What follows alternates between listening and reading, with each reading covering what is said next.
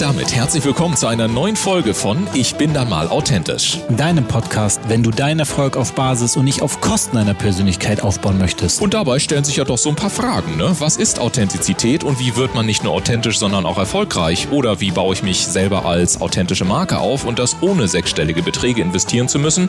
Oder auch die Frage, ist authentisch sein eigentlich überhaupt noch gefragt in der heutigen Zeit von Fake-Fotos, High-Glossy Social-Media-Profilen und permanenter Sofortempörung? Wir sind deine Gastgeber Dennis Sievers und Ulf Zinne. Und jetzt gehen wir wieder einer spannenden Frage rund um das Thema Authentizität auf den Grund. Und ganz wichtig, wenn du selber einmal Gast sein möchtest, dann höre dir unbedingt den Abspann an. Dort bekommst du alle weiteren Infos. Und jetzt legen wir direkt los. Viel Spaß mit der heutigen Episode.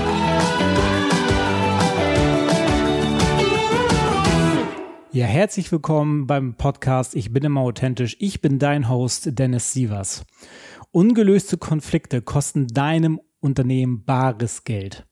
Hier direkt mal ein paar Zahlen aus Studien und von Krankenkassen, die das verdeutlichen. In Betrieben bis zu 100 Mitarbeitern entstehen jährliche Konfliktkosten von 100 bis sogar 500.000 Euro. Über 50 Prozent der Kündigungen durch den Mitarbeiter beruhen auf ungelösten Konflikten von den Seiten des Mitarbeiters sogar 90 Prozent. 15 Prozent der Arbeitszeit gehen für Konflikte beziehungsweise dessen Lösung drauf. Was wieder bedeutet, bei einer 40-Stunden-Woche sind das sechs Stunden pro Woche, die nur für Konflikte draufgehen. Die spannende Frage ist, haben Menschen eigentlich Spaß daran, Geld aus dem Fenster zu schmeißen? Oder woran liegt es, dass jeder um die Kosten irgendwie weiß, aber dennoch viele Lösungen auf sich warten lassen? Da kommt mein heutiger Gast ins Spiel. Er ist Troubleshooter und kommt in Unternehmen, wenn nichts mehr schön zu reden ist. Er geht in mutige Unternehmen und zu mutigen Führungskräften, die sich eingestehen, dass sie jetzt Hilfe bei der Konfl Konfliktlösung benötigen. Carsten Banse sagt, spreche deine Wahrheit aus, denn sie heilt und sie führt zu einem klaren Ziel. Ich freue mich sehr auf Carsten Banse. Herzlich willkommen, Carsten. Vielen Dank, Dennis. Und äh, ich grüße auch an dieser Stelle schon alle Zuhörer und Zuhörerinnen, die sich auf dieses zugegebenermaßen manchmal anstrengende Thema heute einlassen. Vielen Dank für die Einladung. Ja, sehr, sehr gerne. Ich meine, ist ein spannendes Thema, vor allem auch in der heutigen Zeit und allgemein. Ich meine, das Thema, ähm, ich habe da Studien zugesehen, die schon hm. von 2003, 2005, 2013, was nicht wie alt sind und die Zahlen verändern sich minimal gefühlt. Mhm. Ähm, dem, dementsprechend ist das ziemlich spannend dann einen Troubleshooter wie dich da zu haben. Und da stellt ja. sich mir die erste Frage, wenn du einen Konflikt für immer aus der Welt schaffen könntest, der Unternehmen jeden Tag Geld kostet, welcher dieser Konflikte wäre das und warum? Welcher dieser Konflikte wäre das, der für immer aus der Welt geschafft werden müsste? Also äh, ganz einfach ausgedrückt, finden die meisten Konflikte, wenn sie nicht strukturbedingt sind, im zwischenmenschlichen Bereich statt. Und das mhm. ist dann auch so das Gleis, das ins Ziel führt da, wenn äh, wir Menschen, ich beziehe mich da durchaus mit ein, immer mehr in der Lage wären, ähm, ja, andere Arbeitsweisen, andere Persönlichkeitsstile und Charaktereigenschaften erstmal so zu nehmen, statt da gleich in die Verurteilung zu gehen und äh, diese Verurteilung dann auch in den Meeting Point zu tragen und mit anderen darüber zu tratschen. Äh, ich glaube, wenn das gelingen würde, wäre eine Menge geschafft. Okay. Und wenn, wenn es darum geht, ähm, dass du in bestimmten Phasen reinkommst in Unternehmen, was für mhm. eine, ich sag mal, in was für einer typischen Konfliktphase wirst du von deinen Kunden kontaktiert, weshalb sie um deine Hilfe, so ich sag mal, dich bitten oder dein, um deine Hilfe sozusagen sich wünschen, dass du ihnen genau dabei hilfst, das anzupacken, um sozusagen ähm, die Kuh vom Eis zu bringen. Ja.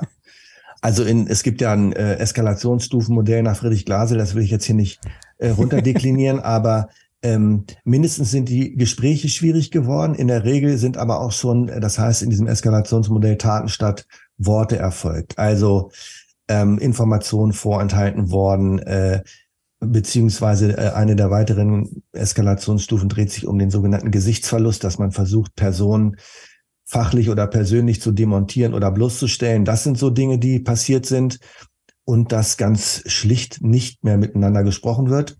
und zum Thema Taten statt Worte mit Kündigung gedroht wird, wie du eingangs auch schon in der Anmoderation so gut äh, erläutert hast. Ähm, das fällt auch unter das Kriterium Taten statt Wort. Ich rede jetzt hier nicht mehr, ich ziehe meine Konsequenzen. Hm. Ja.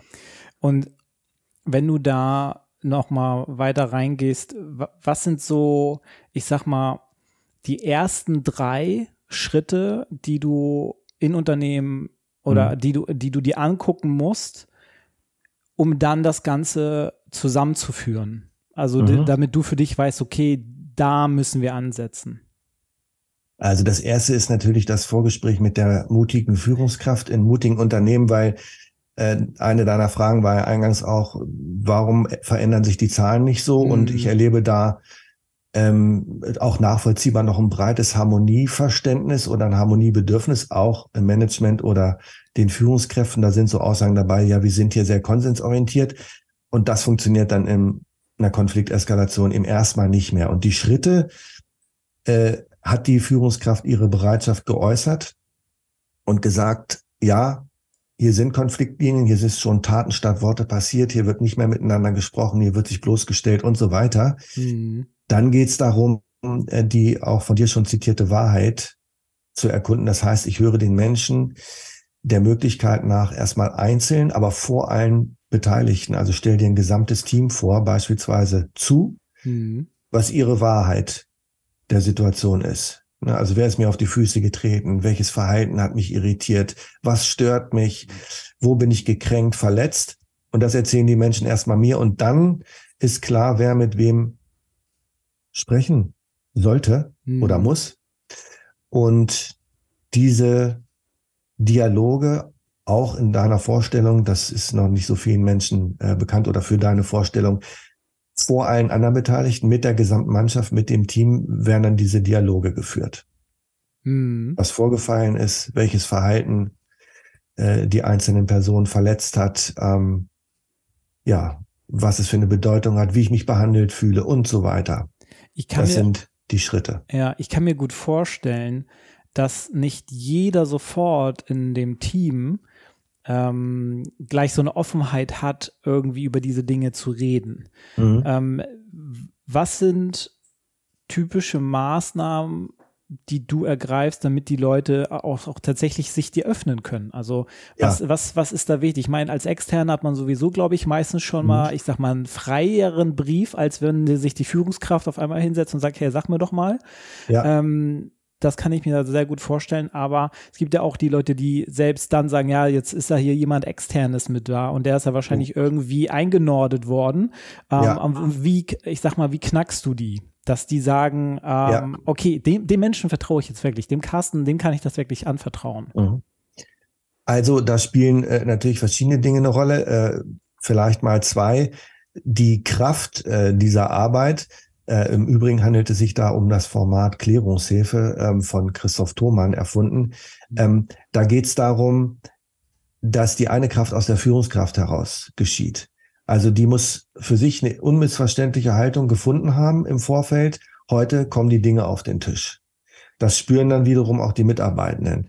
Wenn es also zu einer Situation kommt, wo vielleicht du äh, als Dennis ne, in einer Mannschaft sitzt und sagst, also ich verstehe mich eigentlich mit allen, ich habe sonst hier auch heute nichts beizutragen.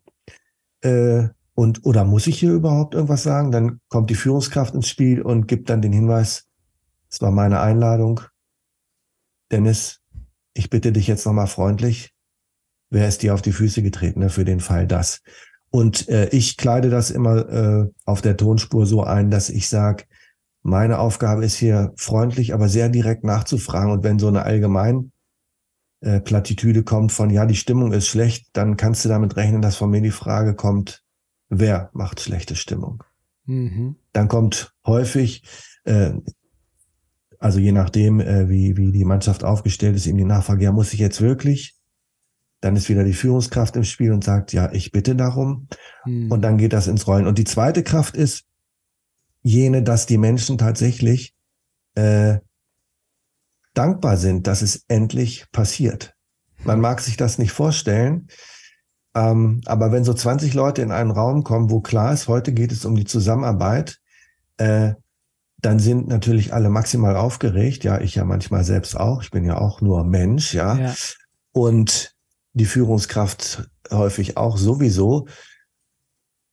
Und wenn die ersten Fragen kommen, damit sie dann ihre Wahrheit sagen können, dann schreiben die Menschen wie wild, ja. Also endlich geht es los. Das ist der häufigste der Fälle. Also, dass mhm. nochmal nachgebessert werden muss im Sinne von, jetzt sagen doch bitte mal endlich alle hier was. Das erlebe ich wirklich ganz selten. Das, das ist spannend, weil ich mich da so ein bisschen hineinversetzen kann. Ähm, denn ähm, ich, ich war ja mal Führungskraft bei einem mhm. Unternehmen mit ähm, mit einem technischen Hintergrund. Ich glaube, sehr mhm. viele Leute besitzen solche Geräte ähm, im alltäglichen. ähm, und da war ich im Kundenservice in, ähm, und war Teamleitung, hatte 15 bis 20 Leute direkt und teilweise oh, auch ja. manchmal 40 Leute indirekt. Also, also nochmal 20 indirekt. Also insgesamt ja. 40 Leute, die ich äh, zu betreuen hatte.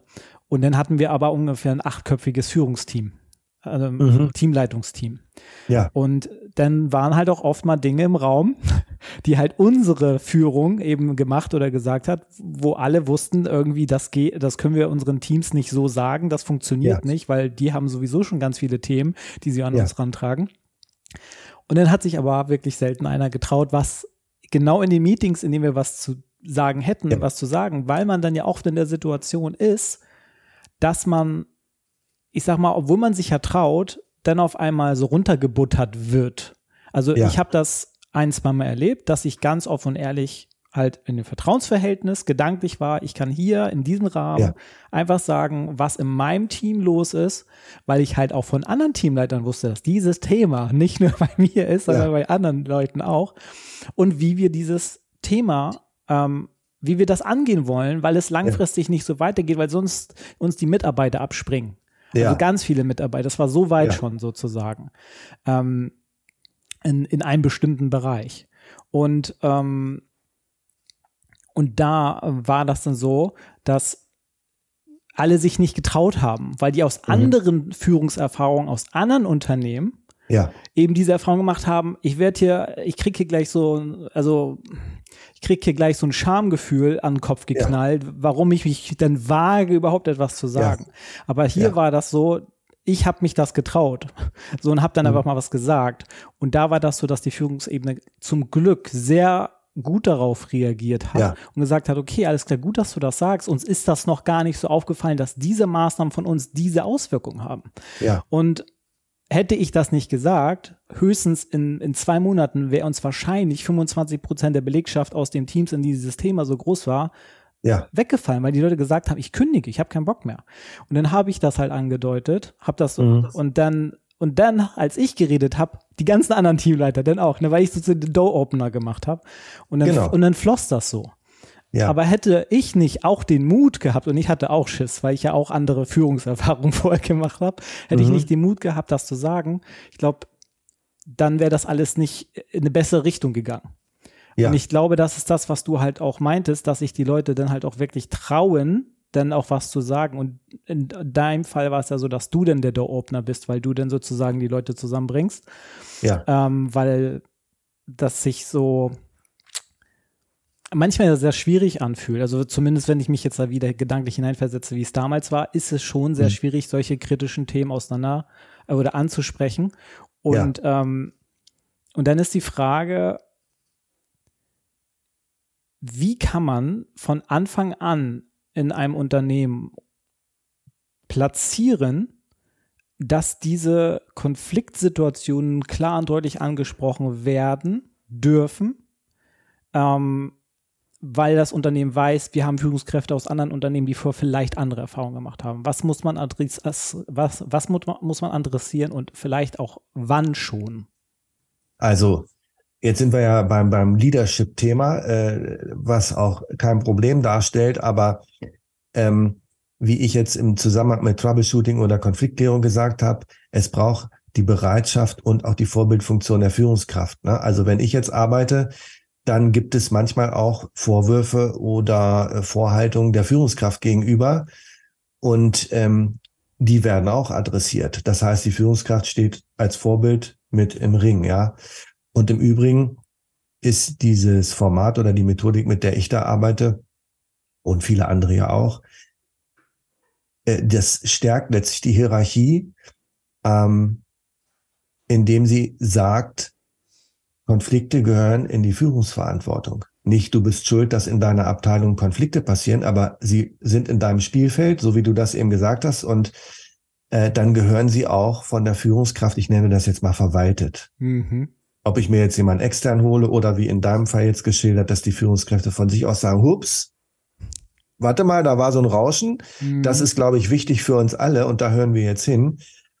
Und das ist äh, letztlich ja ein Leadership-Thema. Und ich bin zutiefst der Überzeugung, dass Führungskräfte, was du auch angedeutet hast in anderen Zusammenhängen, die nicht hinhören und äh, im Fall von Konflikten so ne, die Haltung haben, ich sehe nichts, ich höre nichts und wir haben uns doch ja alle lieb, die zahlen am Ende einen hohen Preis, hm. den, den du nämlich geschildert hast. Ja. Wo? Kündigung, innere Kündigung, hm. was auch immer. Also und was muss die Führungskräfte müssen Leadership leben. Sie müssen es selber vorleben. Äh, das offene Herz, das offene Ohr, auch für Themen, wo sie sagen, uh, das haben wir jetzt ganz anders ausgeplant. Jetzt kommt der Dennis hier und sagt, das klappt alles nicht. Äh, das braucht's für Leadership. Demut. Mhm. Und das kann man nicht adressieren. Das, also aus meiner Sicht gehört das vorgelebt. Hm, ja, okay. Das finde ich spannend. Du hast gerade gesagt, das ist eigentlich ein Thema Leadership, weil da habe ich jetzt einen kleinen Exkurs gemacht. Ja. Aber wo dockst du denn Unternehmen am, am meisten an? Also am, auch am liebsten? Wo, wo ist dein größter, ähm, dein, ich sag mal, dein größtes Spielfeld, wo du unterwegs bist, wenn es um Troubleshooting geht? Das sind die Führungskräfte, die Bedarf anmelden, der wird manchmal direkt adressiert. Mhm. Ähm, und oder eben ähm, ja Stabsstellen, also Human Resources Bereiche, Personalentwicklung oder in kleineren mittelständischen Unternehmen natürlich die Geschäftsführung. Ja. Ja. Was sind denn so typische weil ich, das ist ja auch ein sehr emotionales Thema, wenn man da. Oh ja. Und was sind denn so typische Emotionen von den jeweiligen Personengruppen oder Typen, die auf dich zukommen? In was für einem emotionalen State sind die in dem Moment, wo sie auf dich zukommen? Also ähm, die eine Energie, äh, wenn eine Führungskraft die Bereitschaft hat, jetzt in die Konfliktklärung zu gehen, ist äh, natürlich diese, diese Aufgeregtheit. Äh, auf der anderen Seite natürlich auch eine Hilflosigkeit. Ich hab's, äh, also die Menschen haben in der Regel schon immer viel versucht, mhm. um die viel zitierten Kühe vom Eis zu kriegen, also auch die Führungskräfte. Und der State ist dann im Grunde genommen jetzt aber bitte endlich los, plus, und ich weiß auch nicht mehr, wie es weitergeht. Also mit meinen Bordmitteln schaffe ich es nicht mehr. Und in seltenen Fällen ist auch mal so eine Spur Scham, wie du beschrieben hast. Ach, da hätte ich mich früher drum kümmern müssen, bemühen sollen. Hm. Sowas ist mit dabei. Ja. Ist ähm, die, das Thema mit der Scham und mit de, sich früher drum kümmern. Mhm. Ähm, würdest du sagen, die Leute sollten sich schon frühzeitiger ähm, mit diesen Themen auseinandersetzen, statt vielleicht, wie ich es damals auch oft gemacht habe, ähm, alles se erstmal selber alles alleine zu probieren und versuchen, ähm, oder sagst du, okay, nee, man muss zu diesem Punkt kommen? Also wenn du an vorbereitende Maßnahmen denkst, äh, oder nach denen du vorhin gefragt hast, dann ist natürlich äh, wichtig, dass ich meine äh, eigene, ich nenne mal das Konflikttypologie oder Konflikthistorie, dass mir die zumindest bewusst ist.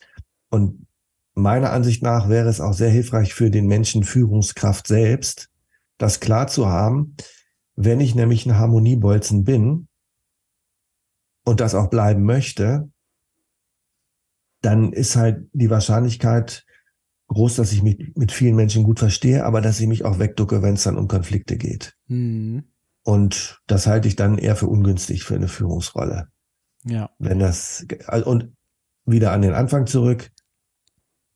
Ähm, diese Themen neben äh, Management-Skills oder sowas und, und betriebswirtschaftlichen Skills sollte das aus den Kostengründen, die du am Anfang schon gesagt hast, in jeder Ausbildung mit enthalten sein oder in der Managemententwicklung. Ja, okay. Und auch praktisch durchgeführt werden. also in Selbsterfahrungsmanier. Ja, ich, ich glaube, durch Selbsterfahrung kann man die Sachen auch am besten greifen. Also es Ja. ist, ist, ist wie beim Sport. Ich habe ich hab vor einem Jahr mit Parkour angefangen. Hui. Einfach nur mal so, weil ich gedacht habe, ich habe so coole Videos gesehen und ich finde das cool, was die Mm. Jungs da so machen, aber ich bin ja irgendwie meistens doppelt so alt wie die Jungs, die damit Ja. anfangen. Aber ich habe damit vor einem Jahr angefangen und äh, ja, und diese Selbsterfahrung hat mir gezeigt, was für Blockaden ich in der Birne habe. Ja, Und die musste ich dann natürlich angehen. Ne? Heute kann Ja. ich einen Vorwärtssalto machen. Ich traue mich, Sachen über Kopf zu machen. Ich traue mich irgendwie vom einem Ende zum anderen zu springen und so eine Sachen, Wände Ja. hochzuklettern und, und, und. Und das ist auf einer anderen Ebene, ähm, glaube ich, ähnlich, weil man sich mit neuen Dingen, vor allem die einem vielleicht sogar Angst machen, ne? Äh, was Ja. wir hatten, Angst oder Scham, weil man sich mit diesen Themen auseinandersetzt, ähm, in der Konfliktsituation oder überhaupt in, ich sag mal, in dem Konfliktmanagement.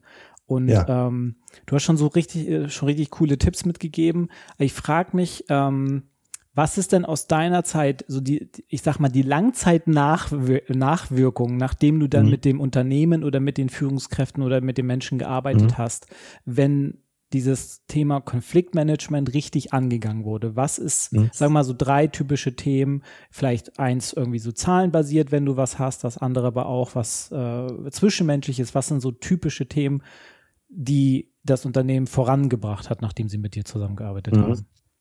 also die, die Zahlen, da kann ich keine Aussage äh, dazu treffen, weil das sagen mir die Unternehmen nicht, aber Ja. ähm, standard- und qualitätsmäßig rufe ich äh, in dem Abstand von ein paar Wochen die Führungskraft an und frage, wie es läuft. Und da gibt es so von bis äh, Ergebnisse.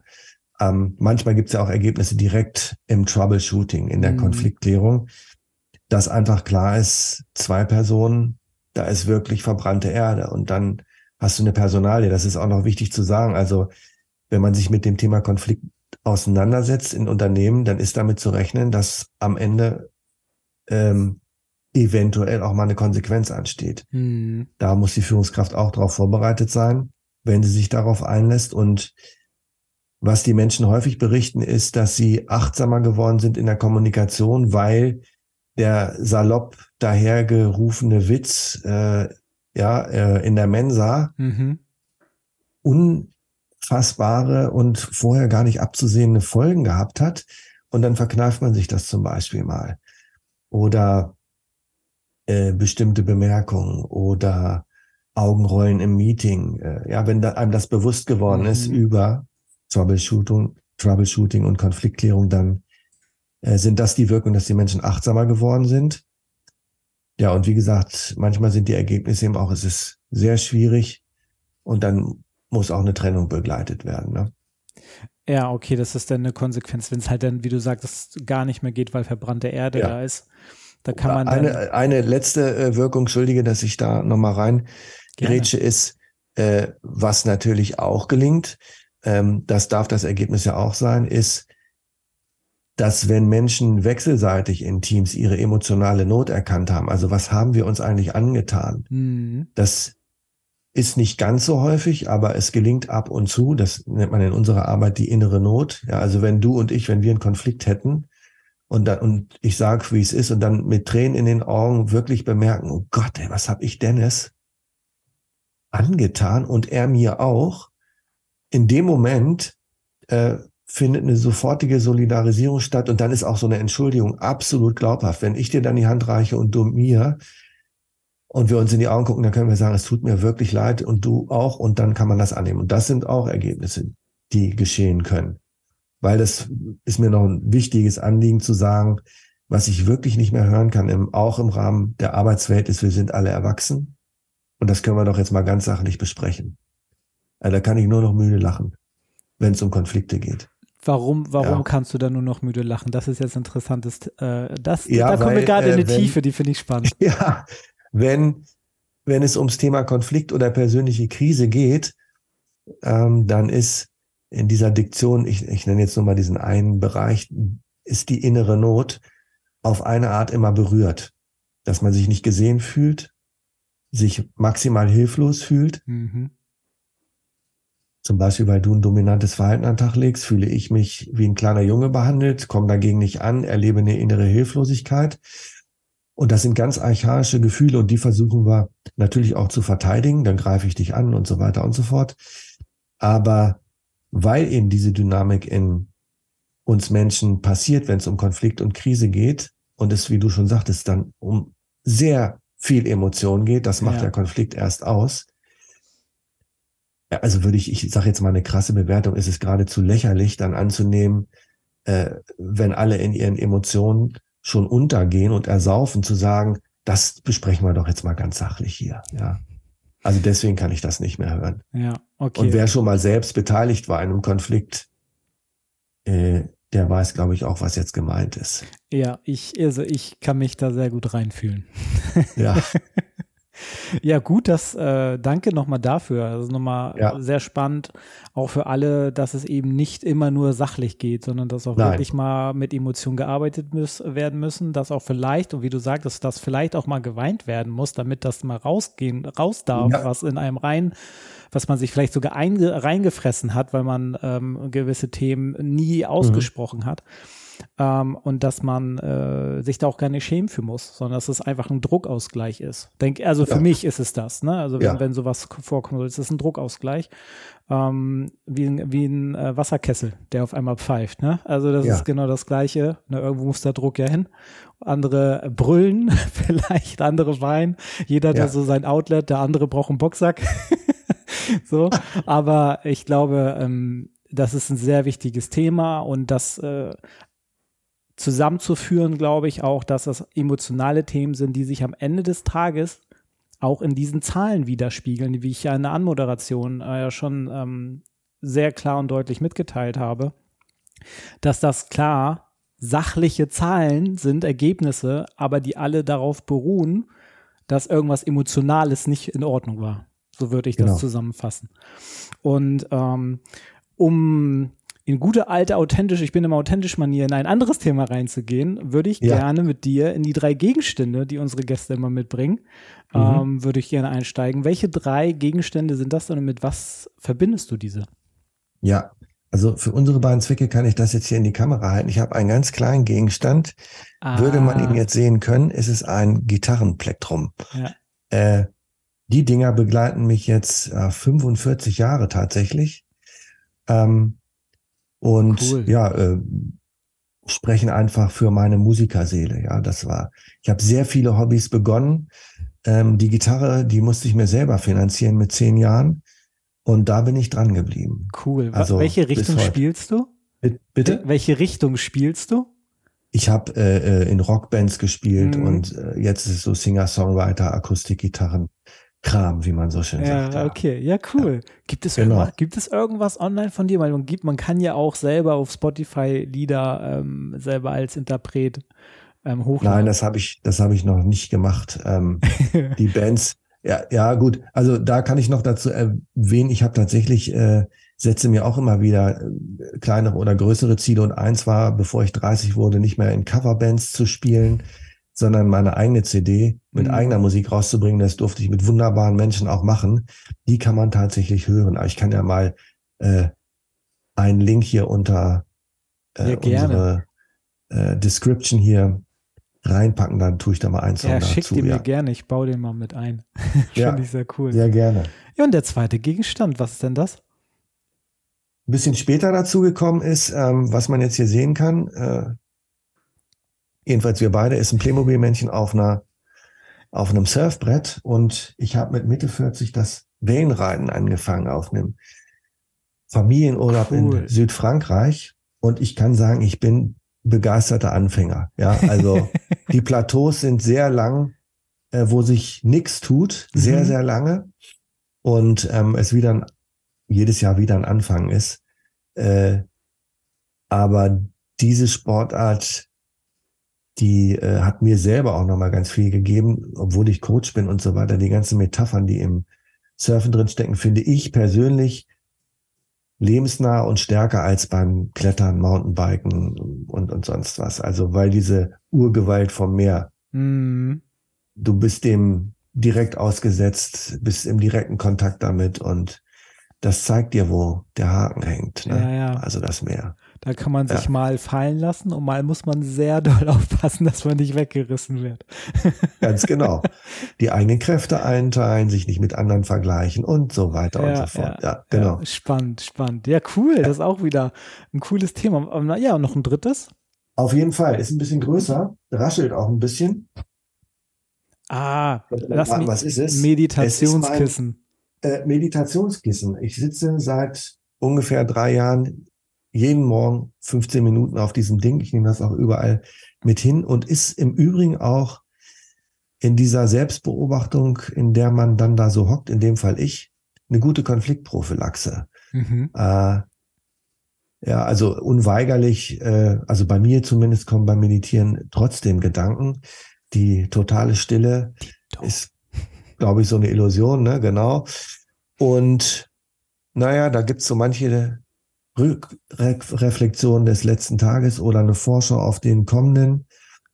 Und dieser Moment der inneren Einkehr, ich kann den nur wirklich empfehlen. Ja. Mhm. Also mir hilft ja. überhaupt Routinen, bestimmte Tagesroutinen diszipliniert zu verfolgen. Ist, also ich finde das hilfreich. Ja, ich glaube, äh, das bringt einen irgendwie ein bisschen runter, um gewisse ja. Themen einfach mal laufen zu lassen, um diese mal vielleicht auch zu sortieren, oder? Ja, also, genau. Ja. Finde ich sehr stark. Okay, mhm. ja, cool. Das ist also einmal was Kreatives, einmal was Körperliches und das andere ja. für den Geist. Also, ja. wobei die anderen auch für den Geist sind, aber Meditation ist ja also explizit darauf abgezielt. Ähm, ja. ja. cool. Das ist erstmal das Danke für die drei Gegenstände. Und dann mhm. ähm, würde ich schon auch in das letzte Thema reingehen. Und das so ist es deine, deine Zukunft. Also ich frage mich, mhm. ähm, was sind so deine nächsten Wachstumsziele? Was mhm. brauchst du, um diese zu erreichen? Mhm. Ähm, also nächste Wachstumsziele sind äh, auf einer Beobachtung basierend. Das heißt, ich komme immer mehr dahin in dieser Arbeit, die ich jetzt schon ganz, ganz lange machen darf, ähm, dass es bei uns selbst losgeht. Äh, ich sag mal so ein Stichwort Selbstwert, ja. Also mhm. auf der Basis von dem validierten Selbstwert beispielsweise, da können Konflikte ganz wunderbar gedeihen. Ähm, und deswegen halte ich es für hochspannend und interessant und eben auch sehr wirkungsvoll, wenn Konflikte noch nicht eskaliert sind, in Unternehmen, in Familien, wo auch immer, dass die Menschen sich ja mit den Themen mit sich selbst auseinandersetzen. Weil, also, da müssen wir uns ja nichts vormachen, Konflikte wird es immer geben. Äh, die starten ja als ja. Interessenskonflikt, Meinungsunterschied und so weiter. Und dann wird es aber eben interessant, was passiert dann da draus? Hm. Muss ich in den Vorwurf gehen? Muss ich dich angreifen? Muss ich Recht haben? Um jeden Preis oder eben nicht? Und neben strukturell angelegten oder bedingten Konflikten in Unternehmen, dass zwei Abteilungen unterschiedliche Ziele verfolgen, äh, beispielsweise finde ich es echt elementar, dass sich darum gekümmert wird. Und da kümmere ich mich mit meinem Team auch schon ein wenig drum, Menschen die Möglichkeit zu geben, ja, sich selbst zu reflektieren hm. im Zusammenhang mit Konflikt. Um, um das noch stärker auszubauen, ähm, brauchst du, also was ist, muss passieren, damit es äh, ausbaubar ist? Hast mhm. du bestimmte Leute in deinem Team, die du ausbildest in dem, was du schon machst, sodass ihr sozusagen ja. die Aufgabe weiter verteilen könnt? Ja. Ähm, ähm, ja, ja, definitiv. Also ich meine, äh, du kannst es jetzt sehen, ich habe so ein paar graue Haare. Äh, es ist die Zeit gekommen, äh, Wissen weiterzugeben und so weiter. Und, und äh, äh, das ist ganz klar ähm, eine meiner Missionen und was es dazu braucht, ist immer noch mehr Menschen auch in Unternehmen, die den Blick dafür auch bekommen, ja, dass es nicht nur Führungsskills hm. äh, und einen Methodenkoffer und so weiter braucht, sondern die Auseinandersetzung mit sich selbst. Ich greife jetzt mal ein bisschen äh, weit vor, das ist kein Zitat von mir, aber eine Kollegin sagte kürzlich mal, im Prinzip in Teilen braucht es in Unternehmen auch Therapeuten mhm. zur Konfliktdeeskalation. Ne? Ja. Und ähm, ich glaube, da kann man eine ganze Menge Kühe vom Eis holen. Und deswegen bräuchte es das Bewusstsein dafür in Führungskreisen, in HR-Bereichen, in Personalentwicklungsbereichen, dass auch bei dem Einzelmenschen begonnen werden darf. Und das finde ich irgendwie ein sehr schönes Schli Schlusswort. Also wenn du lieber Zuhörer sagst, also das, was der Carsten von sich gibt, und das Thema ist ja hochspannend, und ich bin in einer dieser Positionen, wo ich den Carsten vielleicht mal brauchen könnte oder ihn sogar jetzt sofort brauchen würde. Deswegen klick den gleich mal in die Show Notes, klick dich mal rein auf die Webseite von dem Carsten oder LinkedIn, kontaktiere ihn und dann schaut mal zusammen, was da machbar ist. Und ähm, ich freue mich dann, wenn ich dich wieder in der nächsten Folge sehe. Und ich danke dir, lieber Carsten, dass du hier warst und dass du deine Expertise geteilt hast und den Blickwinkel auf dieses Thema von Zahlen, aber diese Zahlen haben auch was mit den Emotionen, mit dem Menschen, mit, mit dem, was, wie wir uns selber getrieben fühlen, fühlen in manchen Themen, ähm, wie das alles zusammenhängt. Und da danke ich dir für deine Zeit und ähm, danke dir. Vielen Dank, Dennis, und herzlichen Dank nochmal für die Einladung. Es war mir ein Fest. Sehr, sehr gerne. Und ab ins Outro.